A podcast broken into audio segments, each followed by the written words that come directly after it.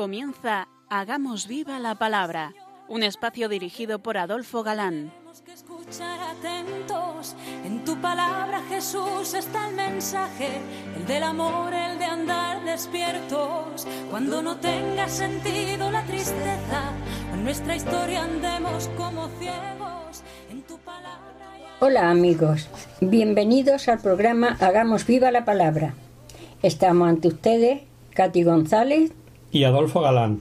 Y es para nosotros un placer estar ante estos micrófonos de nuevo para compartir este tiempo en vuestra compañía, intentando, como dice el título de nuestro programa, hacer vida la revelación contenida en la Biblia, hacer viva la palabra.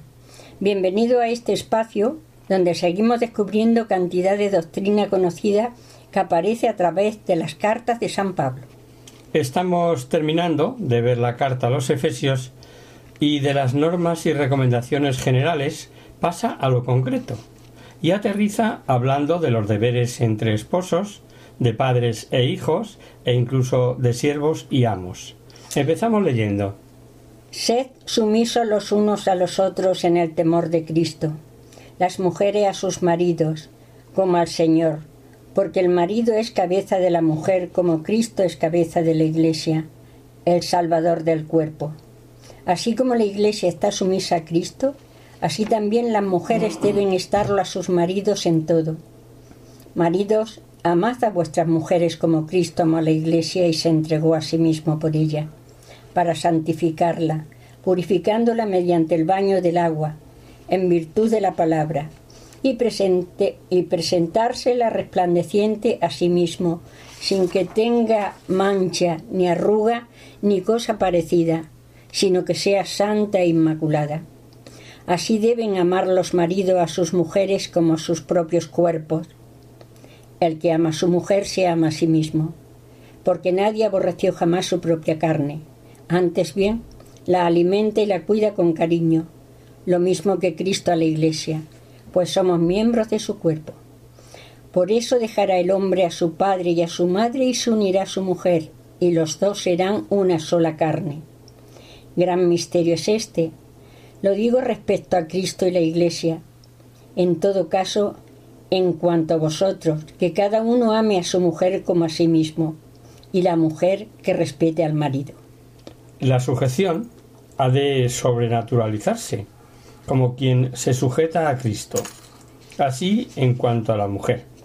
Y el marido, dándose cuenta de que es, con respecto a su mujer, lo que es Cristo, con respecto a todo el cuerpo, cabeza, pues igual que Cristo, entregándose y dándose la vida por ella.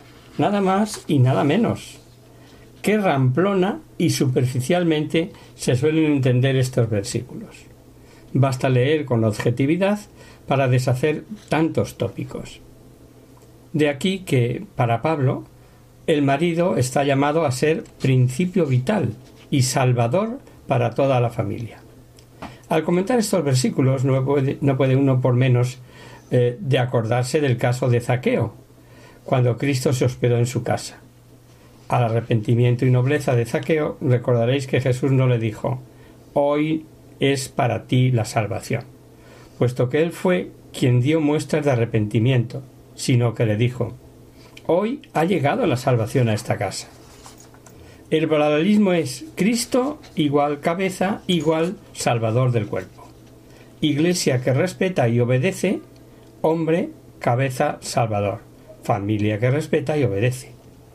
Al marido le dice que ame a su mujer como Cristo ama a la Iglesia y se entregó por ella. Es un texto conocidísimo porque se suele leer en, en los matrimonios, en las celebraciones matrimoniales. Y si el marido ha de amar a su mujer como Cristo ama a su iglesia, quiere decir que la ha de amar como se ama al propio cuerpo. Aquello de para santificarla, purificándola mediante el baño del agua en virtud de la palabra, y presentársela resplandeciente a sí mismo, sin que tenga mancha ni arruga ni cosa parecida, sino que sea santa e inmaculada. Merece comentario. La Iglesia es santa, por la entrega de Cristo quedó santificada y purificada sin mancha ni arruga. Pero no dice que en la Iglesia no haya pecadores. su santidad, la santidad de la Iglesia no consiste en que su seno no haya pecadores, sino en poseer y administrar los medios que producen la santidad. San Pablo así la presenta, como sin mancha ni arruga, y no obstante, baste recordar que en sus cartas sale al paso de pecados cometidos por cristianos. En una palabra, la Iglesia está libre de pecado, pero no está libre de pecadores. Los cristianos sabemos bien que cuando Jesucristo dejó poderes de santificación, dejó su sangre para ser administrada por la Iglesia y lo dejó en manos humanas, sin cambiar para nada su naturaleza y su libertad, ni sus limitaciones y sus fallos. Pero en cuanto a los poderes, claro que santifican. Fijaos en este paralelismo como el matrimonio cristiano queda dignificado, elevado al plano sobrenatural. Sigamos ahora con el último capítulo de la carta, que es el sexto. Hijos, obedeced a vuestros padres en el Señor, porque esto es justo. Honra a tu padre y a tu madre. Tal el primer mandamiento que lleva consigo una promesa, para que seas feliz y se prolongue tu vida sobre la tierra. Padres, no exasperéis a vuestros hijos, sino formadlos más bien mediante la instrucción y la corrección según el Señor. Ahora, como veis, toca el consejo a los hijos. El antiguo y famoso catecismo del padre Ripalda decía Honra a tu padre y tu madre si quieres vivir largos años feliz sobre la tierra. En el Decálogo leemos también Honra a tu padre y a tu madre para que se prolongues tus días sobre la tierra. Sí, sí, en el mismo Éxodo. Y ahora San Pablo nos dice que además de larga vida, te vaya bien. ¿De dónde saca San Pablo esta promesa añadida a la de larga vida? Basta que lo dijese solamente aquí, pues toda la Biblia es inspirada. Pero Pablo es que se la sabe de memoria, y no solo conoce el Éxodo, sino el Deuteronomio, y ahí al repetir el premio por cumplir el cuarto mandamiento, sí añade lo de ser feliz. Honra a tu padre y a tu madre, como te lo ha mandado Yahvé tu Dios, para que se prolonguen tus días y seas feliz en el suelo que Yahvé tu Dios te da. Es uno de esos mandamientos que su cumplimiento eh, trae propina, por decirlo de alguna manera, que es eh, como reconocer que no es nada fácil. Pero el consejo o recomendación no solo es para los hijos, al igual que hablando a la mujer, como hemos visto, también exige al hombre, en este caso, después de pedir honrar a los hijos, a los padres, a estos, a los padres, les hace la siguiente advertencia. Padres, no esperéis a vuestros hijos, sino formarlos más bien en mediante la instrucción y la corrección según el Señor. O lo que es lo mismo, educar, educándoos vosotros mismos, sin exasperar necesariamente mm, para nada, ¿no? Es una autoridad bien ejercida, sin autoritarismo, incluso en ocasiones eh, disfrazada de amorosa coacción. Esto también es palabra de Dios, aunque no se hable tanto de esa obligación como de la otra, de los hijos respecto de los padres. Los siguientes versículos se refieren a los consejos a siervos y amos, porque en aquella cultura formaban parte del entorno familiar. En el siglo XXI, al leerlos, nos puede sonar anacrónicos y sin sentido para nosotros, y no es verdad. Escuchemos. Esclavos, obedeced a vuestros amos de este mundo con respeto y temor, con sencillez de corazón, como a Cristo, no por ser vistos, como quien busca agradar a los hombres, sino como esclavos de Cristo que cumplen de corazón la voluntad de Dios. De buena gana, como quien sirve al Señor y no a los hombres. Conscientes de que cada cual será recompensado por el Señor según el bien que le hiciere, sea esclavo o sea libre. Amos, obrad de la misma manera con ellos, dejando las amenazas, teniendo presente que está en los cielos el amo y, vuestro de ellos, y que en él no hay acepción de personas. Por lo demás, fortaleceo en el Señor y en la fuerza de su poder. No puede aún San Pablo mm, provocar un cataclismo social pero va sentando principios que preparan el camino de la abolición, como históricamente así ocurrió. Es como en los preceptos anteriores, un ejemplo de equilibrio y que afectan al interior de la persona, al interior del hombre, sea de la condición que sea. Poner ahí en este momento capataz y obreros, director de equipo y subordinados, jefe y empleados, el lenguaje me da igual. ¿Cuántas relaciones humanas deterioradas se arreglarían desde la pureza del corazón y de la sincera honradez? Por eso no es anacrónica la enseñanza de que se deriva. Termina Pablo la carta, tras los consejos vistos, con una vibrante llamada a las armas contra los poderosos enemigos exteriores, que constantemente nos acechan y persiguen. Lo primero es ver que da como indudable que es al, diablo, al, perdón, al diablo al que hemos de resistir. Que existe el mal, nadie lo duda. Pero muchas veces está como anónimo, eh, despersonalizado, y lo cierto que detrás de cada maldad hay alguien.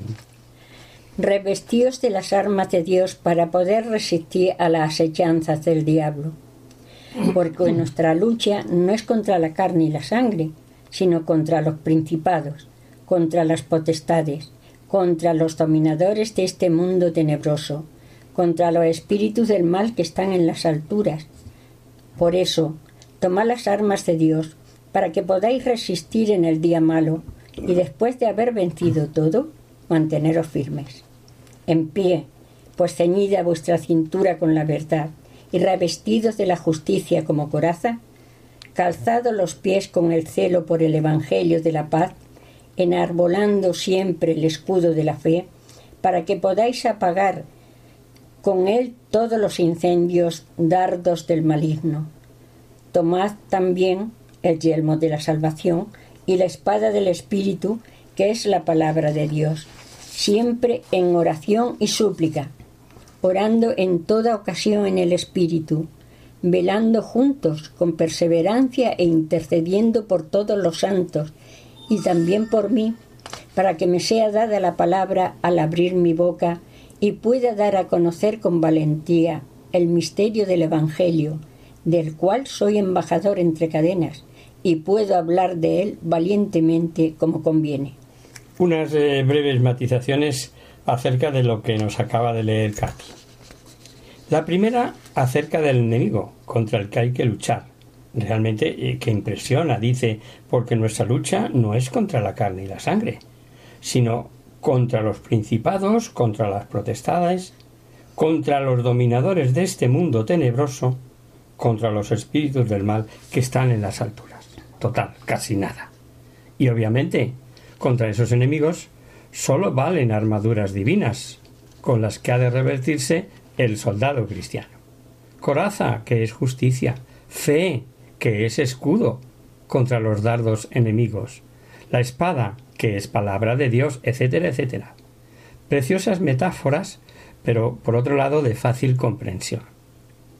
La espada del Espíritu es la palabra de Dios. Nos dice Pablo que, eh, no sé, eh, qué programa, qué responsabilidad de lo que se nos está diciendo. ¿Cuánta responsabilidad tenemos? Nosotros, pobremente, cada 15 días intentamos que la transmisión de esta palabra sea buena, pero ¿conseguimos que el Espíritu de Dios llegue a vuestros corazones a través de las ondas, queridos oyentes? Espero que sí. En cuanto a la oración dice, en todo tiempo, con toda suerte de oraciones y plegarias, con fervor. ¿Queda algo? Y otra vez descubrimos que está cautivo, que está entre cadenas, nos dice y termina la carta con noticias personales y su bendición final. Leemos.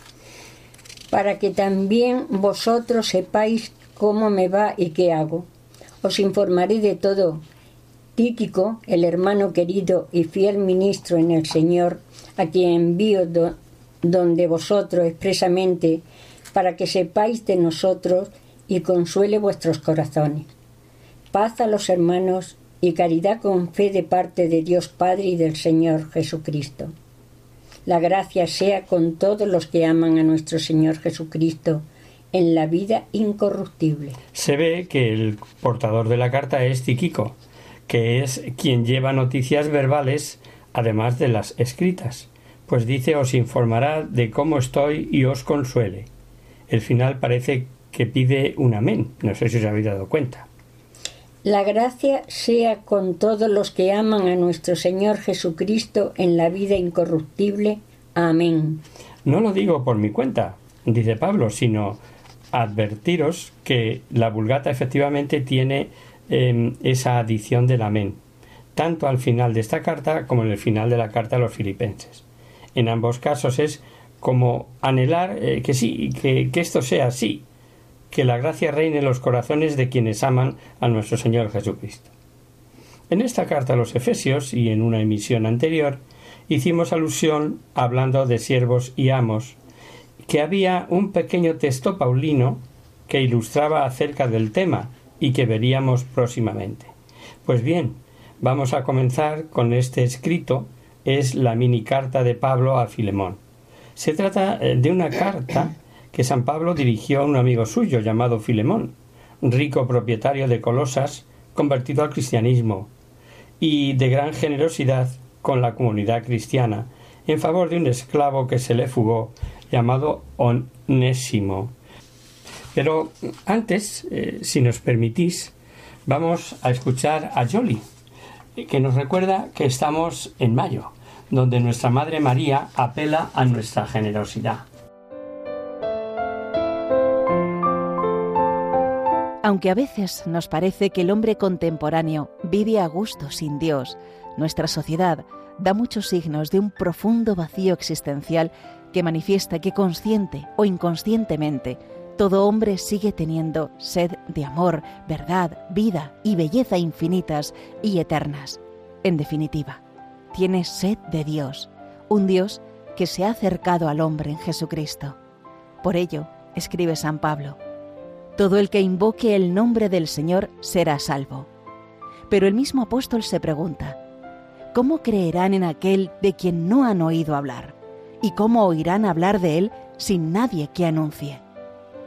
Radio María no tiene otro fin que el de responder a esa llamada y colaborar con la Iglesia en su misión evangelizadora en el mundo, en el que ya está presente en más de 80 países para que pueda seguir esa expansión en España y muchas otras naciones, realizamos nuestra campaña de mayo, en la que esperamos contar un año más con tu oración, sacrificio, testimonio y donativo.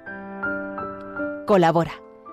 Puedes hacerlo sin moverte de casa, con una simple llamada al 91 822 8010 o a través de nuestra página web www.radiomaria.es donde verás los números de cuenta a donde podrás realizar una transferencia bancaria o a través de pasarela de pago con tarjeta. Además, tenemos disponible el método de pago Bizum. Radio María, enviada a anunciar la buena noticia al mundo entero. Efectivamente, un grano no hace granero, pero sabemos que ayuda al compañero. Y solo se nos pide eso, nuestro grano, nuestro pequeño grano, por pequeño que sea. Y, si queréis, hacemos ya el descansito habitual justo antes de continuar, o mejor, empezar a leer esta preciosísima carta que es cortita pero muy útil.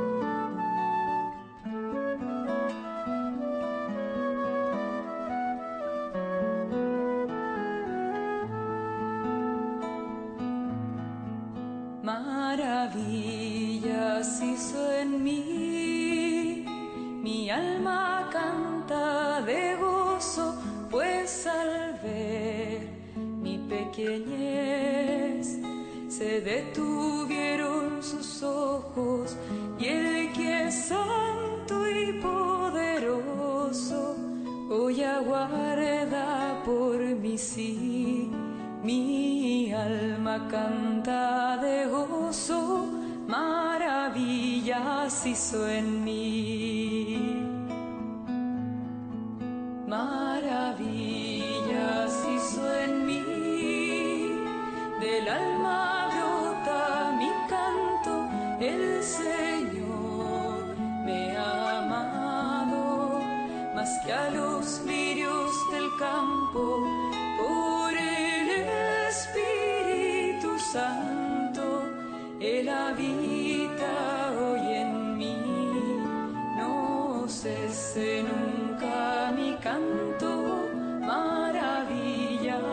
maravillas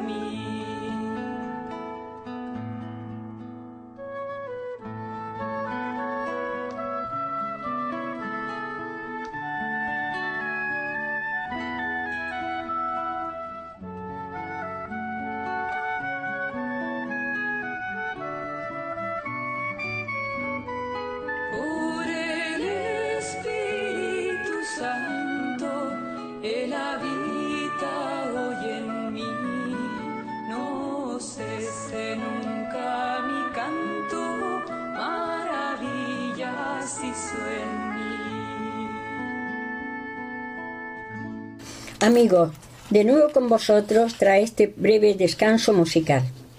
Os recordamos, queridos oyentes, que sintonicéis el programa Hagamos viva la palabra. Si queréis contactar con nosotros vía correo postal, lo podéis hacer a Radio María, Paseo Lanceros 2, primera planta, 28024, Madrid.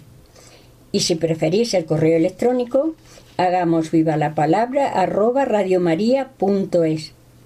Para los que os acabáis de incorporar, deciros que estamos analizando las cartas de San Pablo, en detalle concretamente la carta dirigida a Filemón. Y ahora sí, ahora ya si os parece, vamos a leer eh, de corrido la carta. Pues son 25 versículos nada más, aunque luego sí la vamos a, a comentar paso a paso. Pablo, preso de Cristo Jesús y Timoteo el hermano, a nuestro querido amigo y colaborador Filimón, a la hermana Apia, a nuestro compañero de armas, Arquipo y a la iglesia de tu casa. Gracias y paz a vosotros de parte de Dios nuestro Padre, del Señor Jesucristo.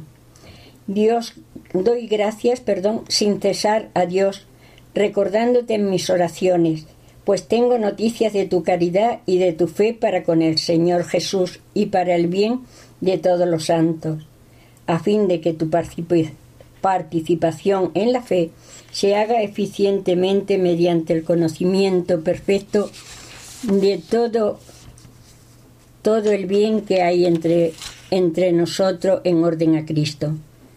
Pues tuve gran alegría y consuelo a causa de tu caridad. Por el alivio de los corazones de los santos han recibido de ti mi, mi hermano por lo cual, aunque tengo en Cristo bastante libertad para mandarte lo que conviene, prefiero más bien rogarte en nombre de, la caridad, yo, este Pablo ya anciano, y además ahora preso de Cristo Jesús, te ruego en favor de mi Hijo, a quien engendré entre cadenas, Onésimo, que en otro tiempo te fue inútil, pero ahora muy útil para ti y para mí. Te lo devuelvo a este mi propio corazón. Yo querría retenerle conmigo para que me sirviera en tu lugar, en estas cadenas por el Evangelio. Mas sin consultarte no he querido hacer nada, para que esta buena acción tuya no fuera forzada, sino voluntaria. Pues tal vez fue alejado de ti por algún tiempo, precisamente para que lo recuperaras para siempre, y no como esclavo, sino como algo mejor que un esclavo, como un hermano querido, que siéndolo mucho para mí, cuánto más lo será para ti, no sólo como amo, sino también en el Señor. Por tanto, si me tienes como algo unido a ti, acógelo, acógele como a mí mismo. Y si en algo te perjudicó o algo te debe, ponlo a mi cuenta. Yo mismo, Pablo, lo firmo con mi puño. Yo te lo pagaré. Pero, por no recordarte deudas para conmigo, pues tú mismo te me debes. Sí, hermano, hazme este favor en el Señor. Alivia mi corazón en Cristo. Te escribo confiado en tu docilidad, seguro de que harás más de lo que te pido, y al mismo tiempo prepárame hospedaje, pues espero por vuestras oraciones se os concederá la gracia de mi presencia. Te saluda Epafras, mi compañero de cautiverio en Cristo Jesús, Marcos, Aristarco, Demas y Lucas, mis colaboradores. Que la gracia del Señor Jesucristo sea con vuestro espíritu. Como veis, eh, la carta es un modelo de tacto y de finura. A Filemón le trata de amigo y colaborador, diciéndole que harás más de lo que te pido. Al esclavo que dice hermano y no manda, ruega, no fuerza, no impone. Si tenemos en cuenta las condiciones sociales de entonces con respecto a la clavitud, veréis que, amén de no poder hacer otra cosa, es el principio de proclamar que no puede haber esclavitud entre los cristianos, al ser todos miembros del mismo cuerpo de Cristo. Lo que la historia nos demostrará después es que poco a poco el cristianismo fue consiguiendo la abolición de la esclavitud en base sobre todo al cambio del corazón. Por el saludo podemos eh, suponer que Apia y Arquipo eran esposa e hijo de Filemón y que esa familia era eh, cristiana ejemplar. También se deduce que Filemón debía ser rico, pues sólo los ricos tenían esclavos. Y sabemos que en su casa, que era centro de reunión de cristianos de aquella localidad, pues dice a la iglesia de su casa, que aliviaba las necesidades de menesterosos que era dado en la oración en común. Todo lo anterior es importante para comprender cómo es posible que un amo al que se le ha escapado un esclavo, y posiblemente robándole, le reciba como hermano. Solo pudo hacerlo un verdadero cristiano. De, este onésimo dice que le engendró entre cadenas. O sea, Pablo ya le sabemos preso y no cesa eh, en, en, todos los casos de interceder por el esclavo. Sin duda, él fue quien bautizó a Onésimo, por eh, Pablo me refiero, ¿no? Y por eso dice, te suplico por mi hijo. Un detalle de la carta que está como valor escondido es hacer pensar a Filemón que tal vez haya sido todo permitido por la providencia para que ahora, hecho cristiano, resulte mayor bien para todos. No cabe duda que recibir a un esclavo que había huido y probablemente, como he dicho, habiéndose llevado algo, era un ejemplo de buen cristiano y causaría impacto.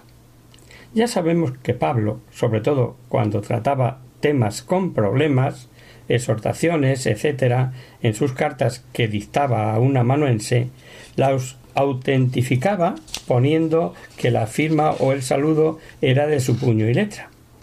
Pero aquí más bien pudo decirlo un tanto jocosamente por cuanto le decía a su amigo que si algo se te debe, ponlo en mi cuenta. Y que lo firmaba como la seriedad de un contrato.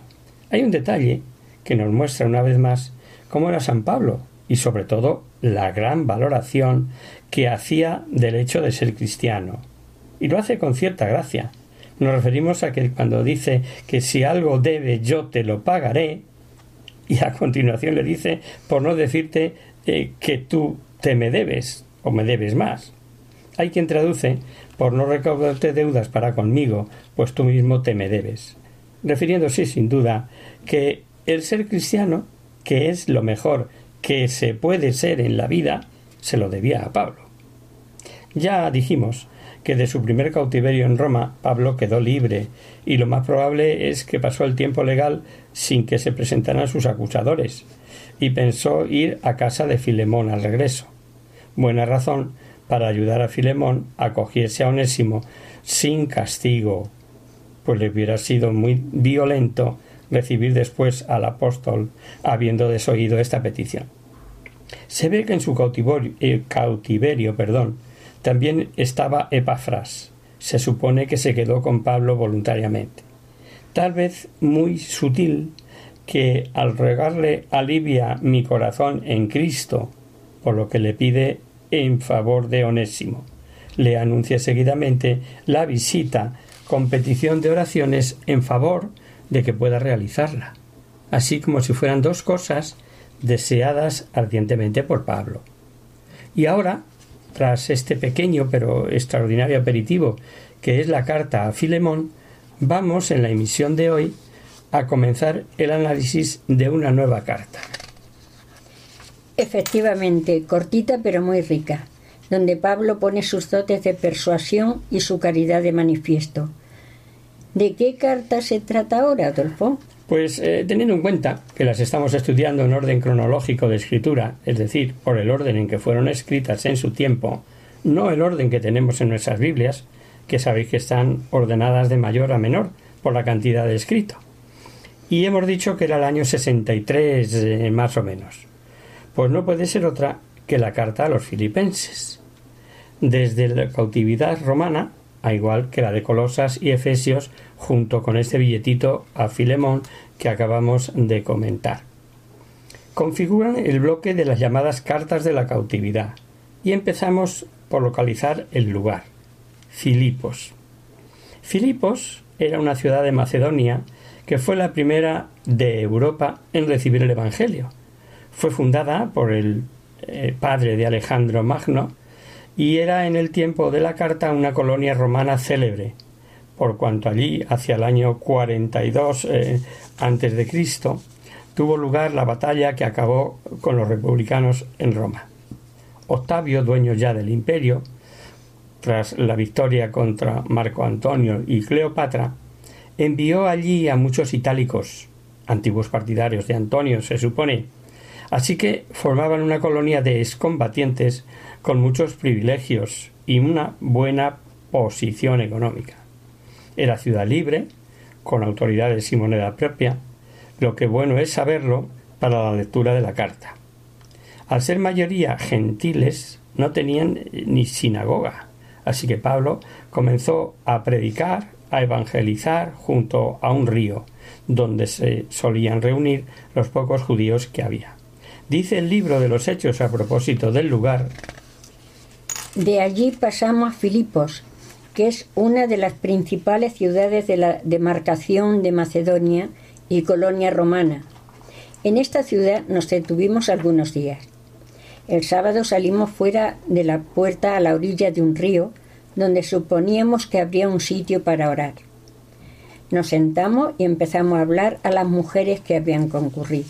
Este río se llama Gangites y en sus aguas bautizó San Pablo los primeros cristianos de Europa en esta ciudad de Filipos.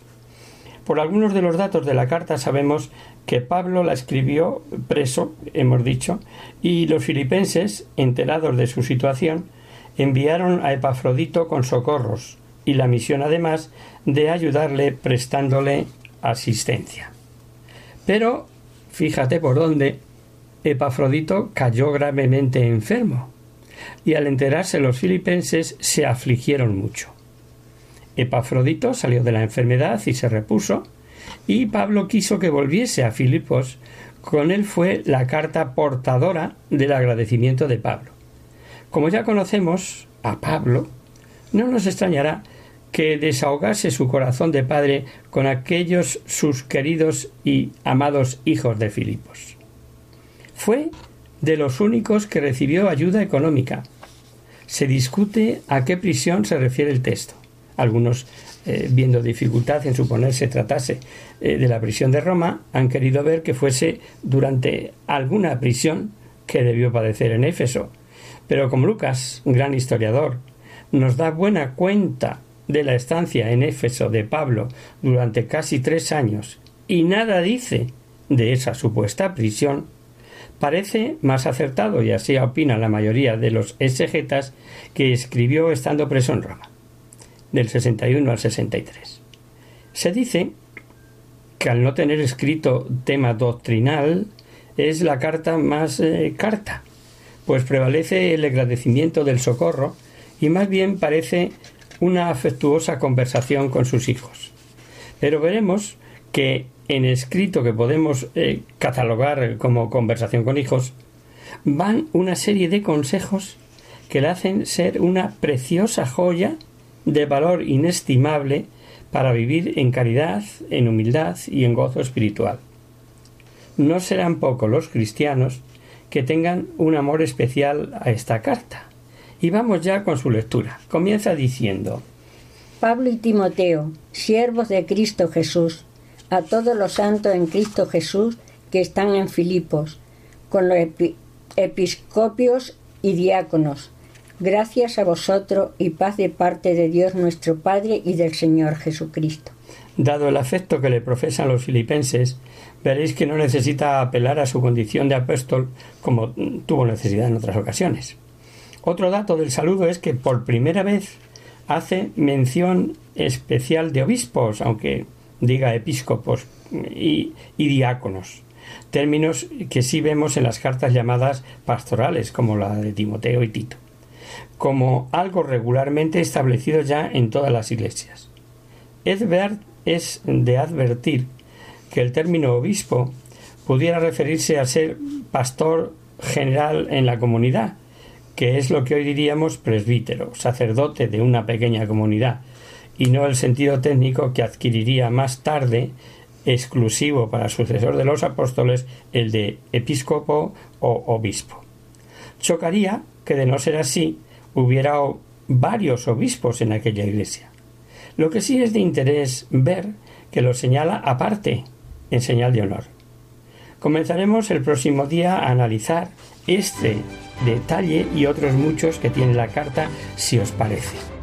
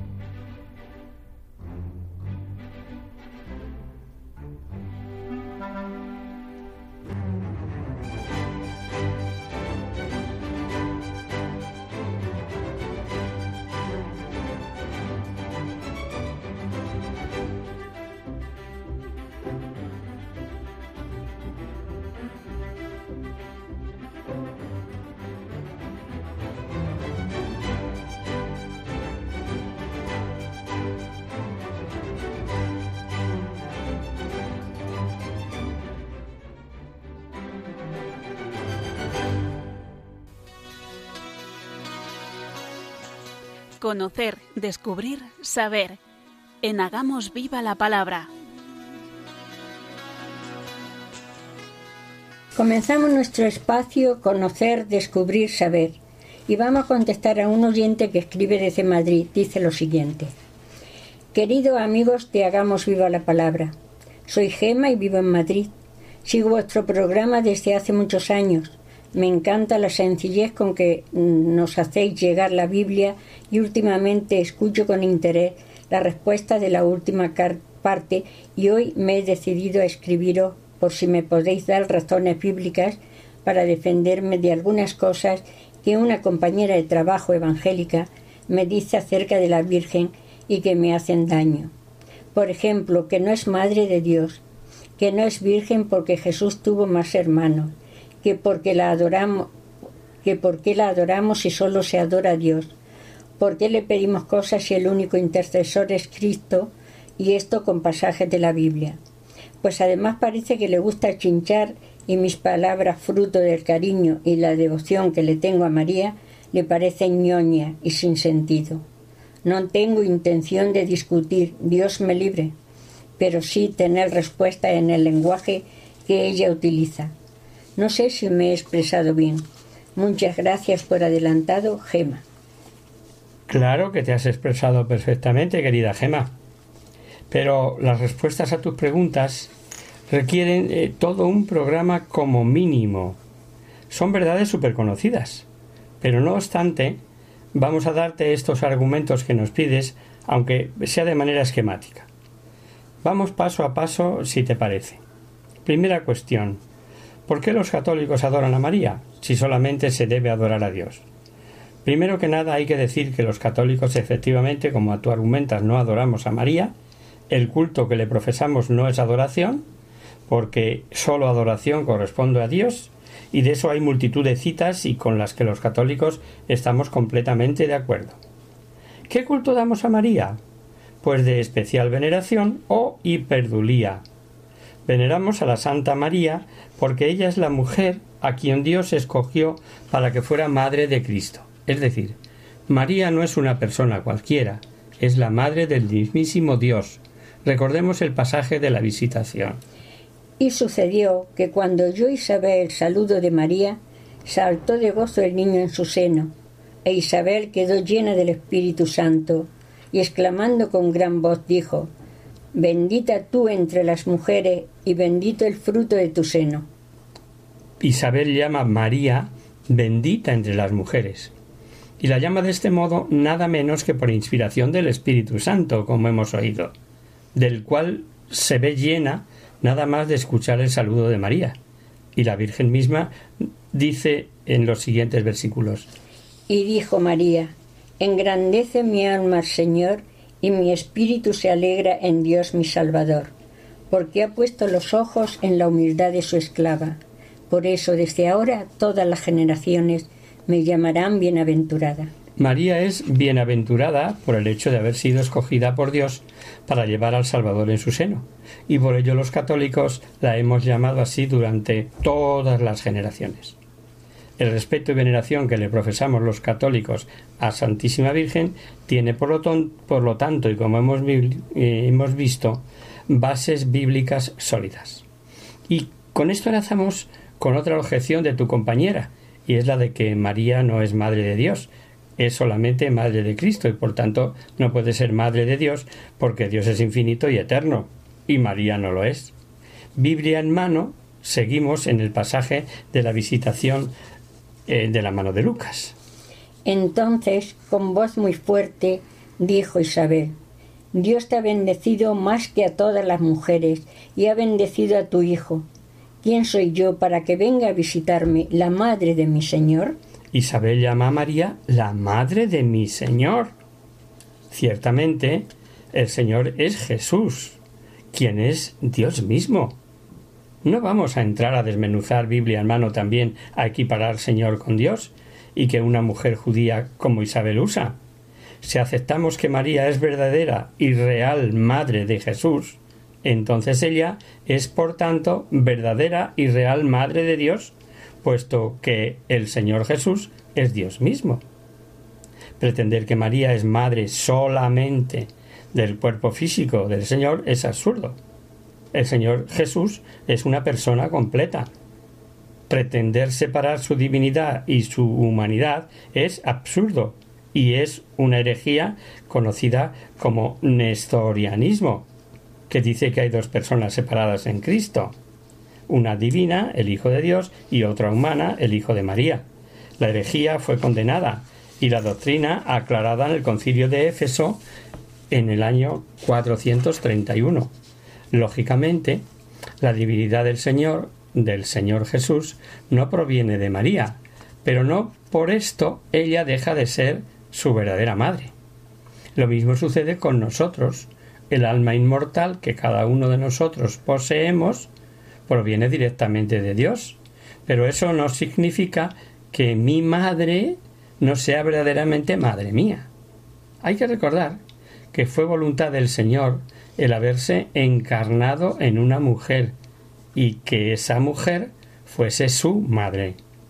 Dios no necesitaba una madre, pero quiso actuar así en su plan de salvación, y por su voluntad María fue elegida como la Madre de Dios. Ahí está, y así es, aunque no quepa en nuestra cabecita.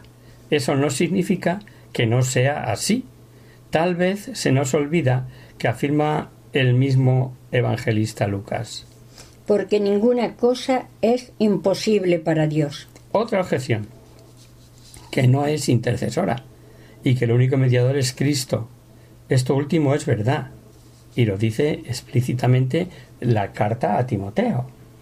Porque hay un solo Dios y también un solo mediador entre Dios y los hombres, Cristo Jesús. Pues eh, desmontemos otro tópico, querida Gema. La Iglesia Católica nunca ha enseñado que María ocupe el lugar del Señor Jesús. Todo lo contrario. La Iglesia ha proclamado siempre que Cristo es el único camino para llegar al Padre y que sólo por Él es que somos reconciliados. Por ello y en este sentido, Jesús es el único mediador entre Dios y los hombres, el único en el cual Dios y el hombre son reconciliados. Sin embargo, hay otro sentido de la palabra mediador. Por ejemplo, si le pide a alguien que ore por ti, entonces esa persona está mediando o está intercediendo por ti ante Dios.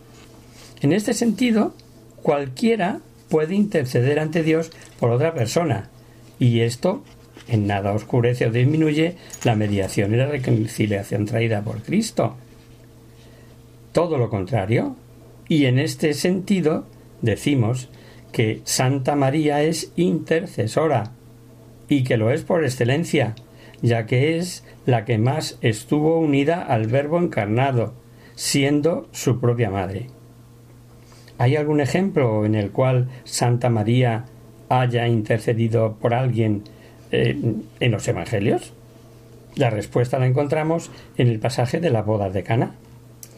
Tres días después se celebraba una boda en Caná de Galilea y estaba allí la madre de Jesús. Fue invitado también a la boda Jesús con sus discípulos. Y como faltaba vino, porque se había acabado el vino de la boda, le dice a Jesús su madre, No tienen vino. Jesús le responde, ¿Qué tengo yo contigo, mujer? Todavía no ha llegado mi hora. Dice su madre a los sirvientes, haced lo que él os diga. Había allí seis tinajas de piedra puestas para la purificación de los judíos, de dos o tres medidas cada una. Les dice Jesús, llenad las tinajas de agua, y las llenaron hasta arriba. Sacadlo ahora, les dice, y llevadlo al maestresala. Ellos lo llevaron. Cuando el maestresala probó el agua convertida en vino, como ignoraba de dónde era, los sirvientes, los que habían sacado el agua, sí que lo sabían, llama al maestresala al novio y le dice, todos sirven primero el vino bueno y cuando ya están bebidos el inferior, pero tú has guardado el vino bueno hasta ahora. Así, en Caná de Galilea, dio Jesús comienzo a sus señales y manifestó su gloria y creyeron en él sus discípulos. El pasaje no es una simple anécdota del Evangelio, es el primer milagro del Señor Jesús. Juan dice que fue ahí donde Él empezó sus señales y manifestó su gloria. María se dirige al Señor expresándole su preocupación por los novios con las palabras simples, no tienen vino. Y espera de Él una intervención que lo resuelva. La aparente negativa de Jesús no es sino eso, aparente. María, que confía en su Hijo, le deja toda la iniciativa a Él, dirigiéndose a los sirvientes e invitándoles a hacer lo que Él les diga. Y su confianza es recompensada. El Señor obra el milagro, transformando el agua en vino. La intervención de Santa María en el primer milagro de su Hijo no es accidental.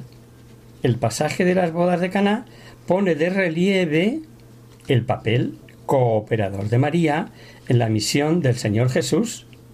Se puede hacer más apologética y, con más detalle, eh, con María al pie de la cruz, por ejemplo, pero hemos dicho que te contestábamos de forma esquemática. Y aún así quedan cosas que hoy ya no podemos abordar por falta de tiempo, querida Gema. Lo haremos el próximo programa si Dios quiere. Y hasta aquí, queridos amigos, el programa de hoy. Os dejamos con nuestra sintonía y os recordamos que si queréis dirigiros al programa para cualquier duda, aclaración o sugerencia, participando en el espacio de conocer, descubrir, saber, estamos a vuestra total disposición y encantados de atenderos en la siguiente dirección. Radio María, Paseo Lanceros 2, primera planta 28024, Madrid. O bien, si lo prefería, el correo electrónico hagamos viva la palabra arroba radiomaria.es. Os hemos acompañado en esta emisión Adolfo Galán y Katy González. El próximo miércoles, como sabéis, está el programa del Padre Rubén Inocencio que alterna con nosotros quien guarda mi palabra. Por tanto, nosotros nos encontraremos de nuevo dentro de 15 días, si Dios quiere. Con un programa en el que empezaremos a ver la carta a los filipenses. Es la carta más carta, pues prevalece el agradecimiento del socorro y más bien parece una eh, afectuosa conversación con sus hijos. Pero veremos que en este escrito, que podemos catalogar como de conversación con hijos, van una serie de consejos que la hacen ser una preciosa joya de valor inexprimable para vivir en caridad, en humildad y en gozo espiritual. Hasta el próximo día. Hasta dentro de 15 días.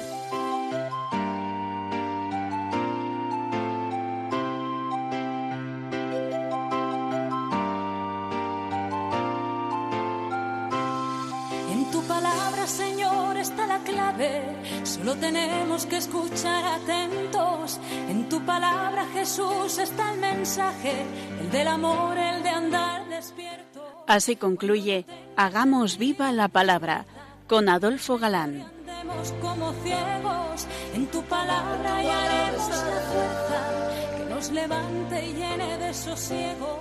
Ojalá